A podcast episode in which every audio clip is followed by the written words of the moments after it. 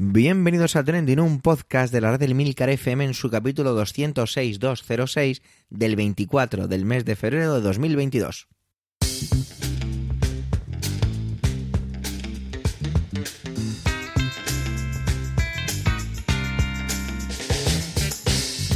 Trending es un podcast sobre lo que pasa, sobre lo que ocurre, sobre noticias que pueblan las redes sociales.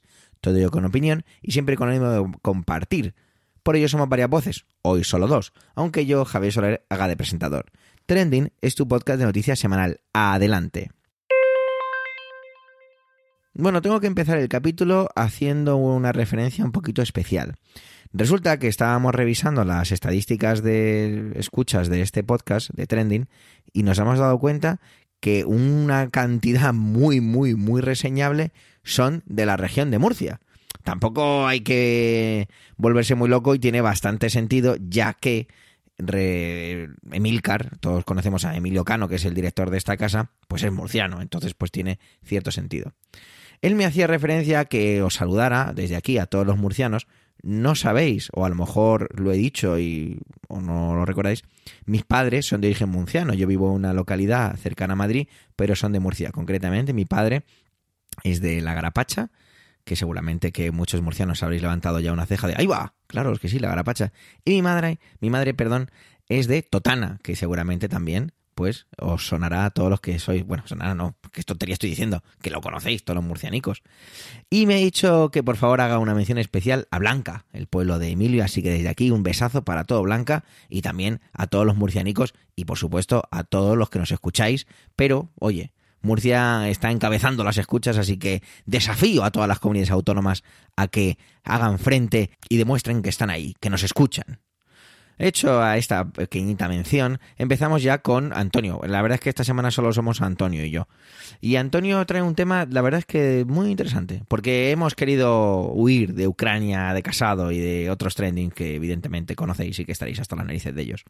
Trae una película de 1972, Mi querida señorita, de José Luis López Vázquez, y tiene que ver con la transexualidad en el franquismo, en la época del franquismo, en el sentido de todo lo que tiene que ver con la transexualidad en el cine. De verdad, muy interesante. Adelante compañero, adelante Antonio.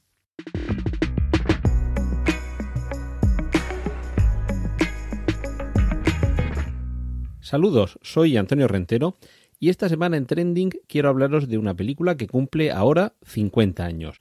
Mi querida señorita.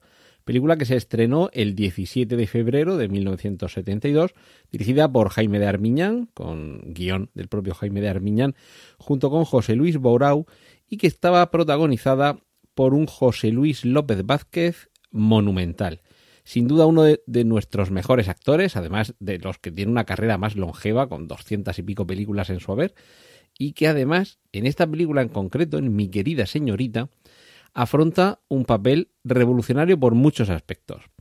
Y quiero referirme a esta película ahora, cuando se han cumplido 50 años de su estreno, porque insisto, 50 años, vamos a ponernos un poco en la situación de la España del tardofranquismo en 1972, porque el argumento y la propia película pasaron la censura quizá de manera sorprendente. Y es que mi querida señorita es una película pionera en abordar el tema de la transexualidad. En este caso, la protagonista, Adela, es el papel que interpreta José Luis López Vázquez. Y es una mujer, ya con una edad, lo, que en aquel momento sería una solterona, pero que ahora sería una, una madurita, que mm, no ha tenido mucha suerte en el amor. Y eh, vamos a imaginarnos, si, si, no conocéis a José Luis López Vázquez, en fin, os envidio porque vais a descubrir a, uno de los mejores actores de la historia del cine español. Y los que lo conozcáis y a lo mejor no son esta película o no la conocierais, imaginaos a José Luis López Vázquez con el bigote, con su habitual bigote afeitado y perfectamente caracterizado como una señora ya de, una cierta edad.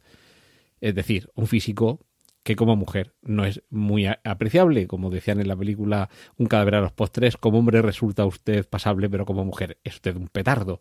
Pues eso es un poco lo que le pasa al personaje de Adela. Y por bueno, por estas circunstancias de la vida, conoce a un hombre, interpretado este personaje por Antonio Ferrandis, parece que va a surgir ahí una historia, la cosa no cuaja, Y además hay otro elemento y es que eh, la, la, criada que tiene en casa, la sirvienta que tiene en casa, eh, el personaje de López Vázquez, eh, Isabelita, a quien interpreta una magnífica Julieta Serrano, tiene un momento de celos cuando el personaje de José Luis López Vázquez la ve pasear con el novio por la calle. A partir de esa circunstancia, y aquí está el gran detonante de la sorpresa de la película, eh, en una visita al médico descubre que aunque siempre la han tratado como mujer y la han criado como mujer, ella en realidad es un hombre. Y a partir de aquí eh, surge evidentemente la revolución en su vida, porque ella notaba que algo extraño le sucedía y no se daba cuenta de lo que era hasta que el médico le dice mm, la circunstancia de lo, que está sucediendo. Y decide irse a vivir a Madrid, desde la pequeña ciudad de provincias en la que vive, para eh, tratar de iniciar una nueva vida como hombre, no sin ciertos obstáculos, porque para empezar en su documentación pone que su nombre es Adela. Y, bueno, va solventando un poco todas estas cuestiones y vemos el difícil proceso, insisto, ambientado en la época, en el año 1972, de una transformación de quien hasta ese momento había vivido como mujer, pero que en realidad es un hombre y decide asumir esa condición. Ya notaba que había algo extraño en su vida y cuando descubre esta verdad es el momento de vivir conforme a esa sensación, a ese sentimiento y a esa naturaleza. Pues ya digo, una película revolucionaria en la forma de, abordarlo, con un trabajo interpretativo de José Luis López Vázquez mayúsculo, de hecho, la película estuvo nominada a los eh, como mejor película extranjera, ojo. Y, y, hay que pensar, insisto, en una época en la que todas estas cuestiones eran absolutamente tabú. Y aún así, la película lo afronta de una manera yo creo que, ejemplar, mm, sin caer ni en el morbo ni en la chabacanería en ningún momento, cosa que, que, lo podía tener también muy fácil. Estamos hablando de una época en la que había comedias eh, más o menos ligeras, más o menos divertidas, que se tomaban esta y otras cuestiones eh, demasiado a la ligera en algunos momentos, también hijas de su tiempo, no hagamos el presentismo de juzgar con nuestra visión del año 2022 lo que se pensaba y lo que se contaba en el año 1972. Y creo que con 50 años a sus espaldas, continúa siendo una película que tiene un visionado más que válido. El, trabajo, insisto, una vez más, de José Luis López Vázquez como interpretación es más que notable. Y lo cierto es que hay que agradecerle que lo afrontara, porque el propio López Vázquez tenía muchísimas dudas a la hora de encarnar a esta Adela en aquella época López Vázquez era un, actor más que consagrado y afrontar un papel tan, tan delicado y tan potencialmente polémico podía constituir un riesgo. La película podía ser víctima de la censura, quedar desvirtuada en múltiples eh, cuestiones y finalmente, y por fortuna, no fue así. Una, una película que en su momento levantó, cierto revuelo, eh, fue muy apreciada, de hecho ya, ya, digo, nominada como mejor película de habla no inglesa y, desde luego un discurso, el que se mantiene esa película de naturalización, que por cierto, no quiero hacer spoiler, pero su frase final eh, rivaliza con mm, el final de Con faldas y a lo loco. Y de verdad que os recomiendo ver esta película, disfrutar del trabajo y eh, extrañaros quizá, sorprenderos sobre cómo hace 50 años ya se abordó con un gran respeto, con una gran madurez y desde luego desde el punto de vista estrictamente cinematográfico y narrativo, de una forma más que recomendable para los espectadores, el, el tema de la transexualidad, de las, eh, de las cuestiones que tienen que ver con eh, el género percibido, el género sentido, el género real y la transición de uno a otro y todas estas cuestiones que de verdad, ya digo que con esta película ya hace 50 años había material en la sala para abordarlo quizá con una madurez que nos ha costado décadas poder tratar en el ámbito más cotidiano. Pues esto es lo que quería comentar esta semana aquí y compartir con vosotros. Ahora os dejo que disfrutéis con los contenidos que tienen preparados para vosotros mis compañeros aquí en Trending. Un saludo de Antonio Rentero.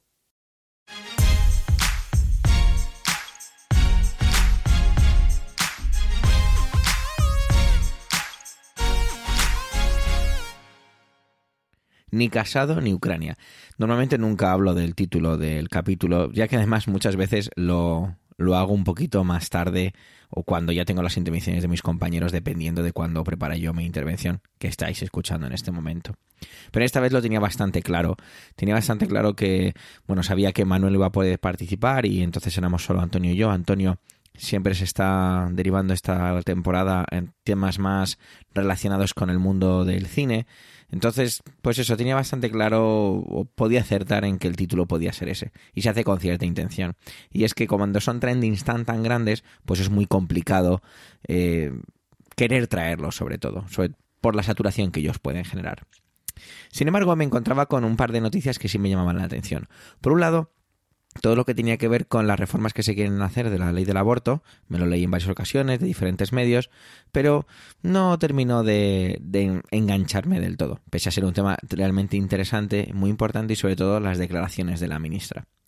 Y cuando de repente me encuentro con, con, una, con un artículo, perdonar que sonrío, estoy sonriendo un poco y se me notará a lo mejor cierta risa al hablar, y es eh, que parece que le estoy cogiendo un poquito de, cariño a hacer, ya que es mi segunda vez que vengo a hablar del presidente mexicano, el actual presidente mexicano, Andrés Manuel López Obrador.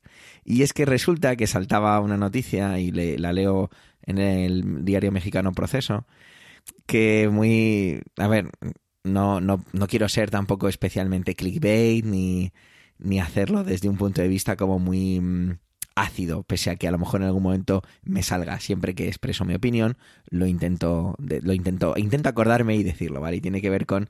El titular dice Austria, perdón, no iba a decir Australia, perdón, disculpadme. Austria fue arrogante y prepotente. Todo esto entrecomillado porque son las palabras textuales del presidente Obrador.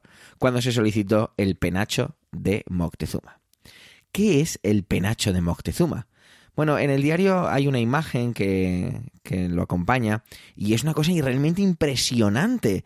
Es un adorno que se pone en la cabeza que se piensa que fue, pues, del, que viene de la época, evidentemente, de Moctezuma, es decir, de la época precolombina, y que mide nada más y nada menos que 116 centímetros de altura.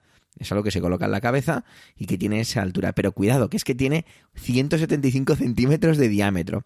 Está hecho con plumas azules de un ave llamado, no lo voy a pronunciar más seguramente, Xiutotol, creo. Y eh, pequeños fragmentos de oro, denominados tejuelos, y forman pues una media luna con ello. Os hacéis más o menos una idea. Si va en la cabeza, pues eso, hace una media luna y en el centro colocamos eso, nuestra cabeza se, sub, se, se, cree, porque sufrió, sufrió un gran deterioro que tiene más de 222 plumas de quetzal y que, bueno, pues fue bastante reconstruido. El museo en el que está, que es en Austria, lo tasa en unos 50 millones de dólares. Casi nada. Algunas de las plumas que se utilizan en este penacho miden más de 50 centímetros. Resulta que este, como muchas otras cosas, elementos, adornos, mm, bueno, no, digo adornos y no lo quiero decir en, un tono como que fuera algo menor, pues todos sabemos que la, en la época de la colonización, pues muchos países, principalmente los que colonizaban, eh, se hacían con muchísimos tesoros de, de los lugares a los que iban y expoliaban. España no es una excepción de ello, debe ser uno de los máximos exponentes, pues junto con otros muchos países. Eh, todos sabemos y hemos visitado diferentes museos en los que casi incluso llama la atención cómo puede haber algo así en este museo. Yo siempre recuerdo cuando estuve en el, en el Museo Británico en Londres que me llamó muchísimo la atención ver una estatua de, de la isla de Pascua. Y además, yo, inocente de mí, daba por hecho que era una, una réplica. Dije, ah, bueno, pues fenomenal, una réplica escala 1-1, pero una réplica. Cuando me acerco y leo en la etiqueta que no, que, es la original. De hecho, no entendía por qué estaba cubierta de un cristal si se trataba de una réplica, cuando evidentemente no lo era. Bueno, volviendo un poco al tema, ¿no? Es decir, hemos contextualizado y ahora vamos a ver qué, qué ha pasado. ¿Qué le pasa a López Obrador? Parece que se va buscando, eh, buscando enemigos internacionalmente. Resulta que querían pedir prestado el penacho al Museo de Viena para que por favor se, lo prestaran para la celebración del independentismo mexicano y utilizarlo en pues, una exposición. La mujer del presidente, Beatriz Gutiérrez Müller, pues viajó a Austria y fue directamente a pedir audiencia con el presidente y entregarle una carta que había escrito López Obrador. Parece que, tal y como lo relata López Obrador, aquí tengo que hacer un pequeño paréntesis, es realmente tedioso, y esta es mi opinión, lógicamente, ver a López Obrador expresarse y hablar. En un vídeo que dura unos 5 minutos 35 segundos, si le eliminas todas las pausas, yo creo que se queda en minuto y medio. Es increíble. Quizá yo peque justo a lo contrario, de hablar aceleradamente y atropelladamente y apenas sin pausas. Pero madre mía, lo de este hombre es de, verdad, me, pone, me pone un poco nervioso escucharle y verle. Pero bueno, ya está, hecha la acotación sobre cómo se expresa el presidente mexicano. Pues eso, que va la mujer del presidente y parece que tal y como lo expresa López Obrador, había ahí una serie de personas, el presidente lee la carta, eh, menea la cabeza, mira, busca los ojos de una mujer que según el presidente mexicano parece como que se cree la dueña de, del penacho en cuestión, total que niega con la cabeza y lo hace según el presidente, que esto es un poco teléfono escacharrado, porque esto según el presidente, según lo que le cuenta su esposa. No digo, no digo yo que haya que poner en duda nada, pero digo, todos sabemos que los mensajes se van desvirtuando según va pasando el tiempo y, suban, y según vamos añadiendo, quitando elementos las personas que los transmitimos. Pues resulta que eh, lo define así como algo muy, muy desagradable, que fue, pues tal y como decía el, el titular, utilizando las palabras del presidente, arrogante y prepotente. Me llama la atención que en un momento dado de la, de la intervención del presidente dice que, y creo que no sé si forma parte de esa, de esa alusión que hacía anterior de teléfono escacharrado, pero hace así como dice que el presidente de Austria como que no tenía mucha idea de lo que estaba pasando o eso es lo que podríamos interpretar, o otra manera de interpretarlo es que no tenía mucha idea del valor o qué es eso del penacho de Moctezuma, que no tenía mucha idea de lo que estaba ocurriendo. Bueno, vamos a ver, eh, no creo yo que esto vaya a acabar en un conflicto internacional, pero me llama la atención cómo va modulando, y es lo que me, encanta, es, es, un amor-odio que tengo con la manera de expresarse este hombre, y me encanta cómo va dando constantemente una de cal y una de arena, una de cal y una de arena, porque dice que intenta aflojar un poco el cinturón diciendo que México fue el primer país que reconoció y que condenó la invasión de Alemania a Austria y sin embargo pues aquí nada. Y luego también enfatiza que hay que recuperar todos los tesoros robados por Austria y todos los demás países. Aquí yo creo que hace un poco de referencia a ese, a ese gran momento, ¿no? O esa parte, yo creo que muy con, no es conservadora, tengo aquí escrito, pero yo creo que no es conservadora ahora al pensarlo un poco mejor. Creo que es más, pues, proteccionista, digámoslo así, ¿vale? Es una tendencia que estamos viendo mucho en, en mucha política actual. Bueno, cuando digo actual, yo creo que los últimos 10 años ese proteccionismo barra cierto nacionalismo, aunque la palabra aquí nacionalismo en España tiene pues más connotaciones, bueno, pues creo que se me entiende más o menos. Sin embargo, también me llama la atención, esto no lo puedo ya confirmar porque son acompañando y mirando, buscando en Twitter y en diferentes medios, había algunos periodistas que estaban diciendo que cuidado, que es que la mujer del presidente había ido ni siquiera como visita oficial ni nada. Es decir, que era un poco complicado eh, que, que todo esto se hubiera, que quizás se podía haber gestionado de una manera mejor. Como que no había sido la manera más adecuada de gestionar algo de esta índole, una petición de esta índole. También se quejaban en Twitter, que yo creo que me pasaría un poco igual aquí si hubiera ocurrido el que el presidente le dedique, pues eso, yo he visto el corte y eran 5 minutos 35 segundos. Desconozco si ha estado mucho más tiempo hablando de esto, pero se quejaba mucho en Twitter que se centrara en otras cosas y que no, que no perdiera el norte con este tipo de, situaciones. Había también otra persona que me, me, ha parecido muy interesante lo que decía, y era que el penacho no fue robado, sino que según la cierta documentación que existe, aunque no existe mucha, porque por ejemplo, una de las primeras cosas que he leído es que no está confirmado que fuera de Moctezuma o que fuera del rey Moctezuma, bueno, la verdad es que rey, no sé si es una palabra adecuada, disculpadme si aquí he metido la pata, ¿vale?